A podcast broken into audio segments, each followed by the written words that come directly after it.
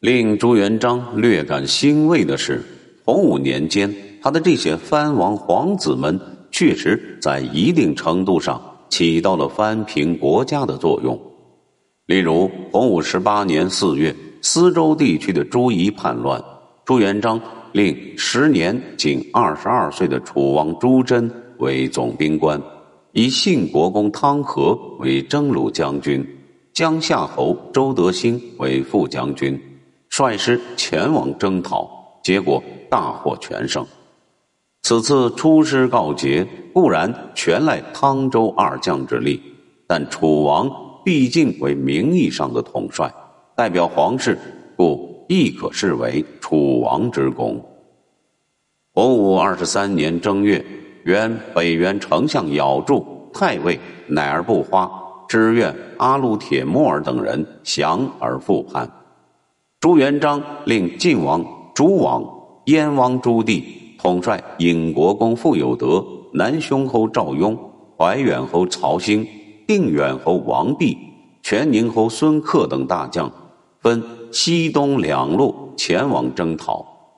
师出不久，燕王即乘雪出击，一举破降了咬住等北元反叛军队，俘获男女数万，牲畜数十万。闰四月，捷报传回京师，朱元璋兴奋地对群臣说：“请杀没者，燕王也。朕无北顾之忧矣。”此次北疆大捷，使朱元璋对其诸子信心大增。在收到捷报之后，他即令晋王驻守山西北部的天成、白登等地，操练兵马；同时令燕王留守上都开平。并将该次出征的部队分驻于开平、兴河等地，由燕王统一指挥。虽征功后，则全部调回北京。至此，北方边疆的防务基本上都交给了晋王和燕王。洪武二十三年五月，朱元璋首次对勋臣宿将大开杀戒，吉安侯陆仲亨、平凉侯费聚。南匈侯赵雍、延安侯唐圣宗、河南侯陆据、宜春侯黄兵、信阳侯郑玉纯等开国大将，以及太史韩国公李善长等人，因追作胡党被杀；其余诸公侯被放遣还乡。此时，据晋、燕而王全面接手北疆防务，刚刚才一个月时间。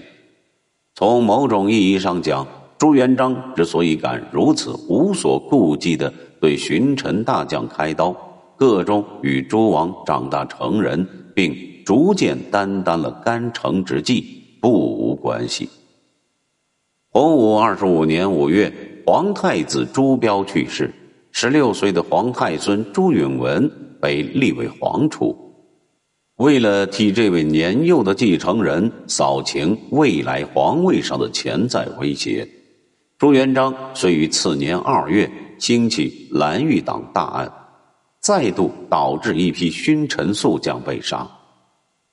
在处置这个大案之初，朱元璋令驻防山西的西线边防总兵官丰盛、傅有德返回京师，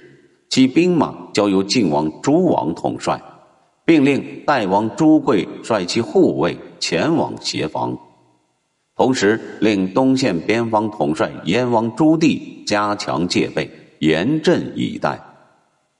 为了保证万无一失，朱元璋先是把丰盛和傅有德从蓝玉党中暂时剥离出来，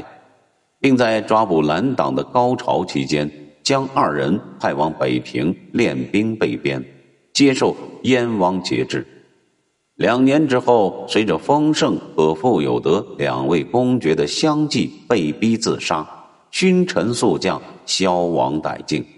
至此，整个大明帝国百万雄师的指挥权基本上被散布各地的诸氏藩王所掌控。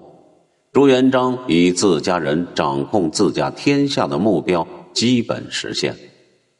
生于皇家，儿子们被父皇寄予厚望，女儿也同样承担了政治重担。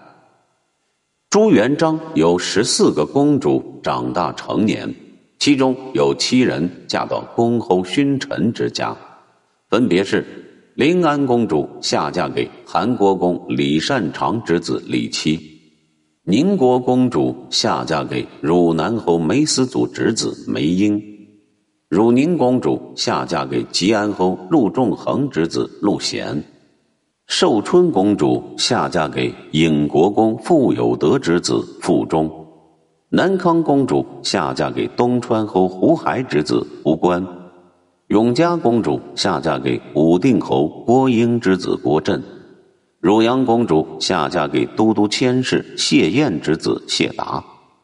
剩下七位公主的驸马，尽管他们的门第不高，可是，一旦成为皇帝的乘龙快婿。也随即被委以国家重任，比如怀庆公主的驸马王宁受命执掌后军都督府，大明公主的驸马李坚受命执掌前军都督府等等。这些皇女与他们的皇兄皇帝一样，其婚姻往往带有强烈的政治色彩，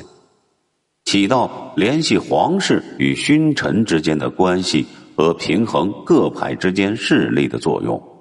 故而从这个意义来讲，朱元璋的这些女儿依旧也不过是七父皇政治棋盘中的一枚枚棋子。既是棋子，当棋局需要时，父皇牺牲他们也就毫不顾惜。前面讲过，朱元璋曾经数次准备处死两个骄纵不法的儿子。终因太子苦求，方才作罢。可是这种事情，倘若让作为外姓人的驸马遇上，那他就没有这般幸运。大家或许还有印象，洪武三十年，朱元璋曾因贩运私茶之罪，坚决逼杀了安庆公主的驸马欧阳伦。此外，临安公主的婆家李善长家族，汝宁公主的婆家。陆仲亨家族、南康公主的婆家胡海家族、宁国公主的婆家梅思祖家族，这些公主之家皆作胡党案而惨遭灭门。覆巢之下少有完卵，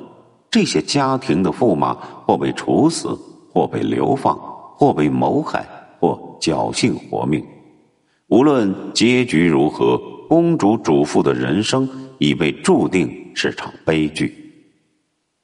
不过话说回来，尽管朱元璋在客观上将其儿女当作是调节国家政治格局的一颗颗砝码，但在主观上，他对自己的孩子委实很不错。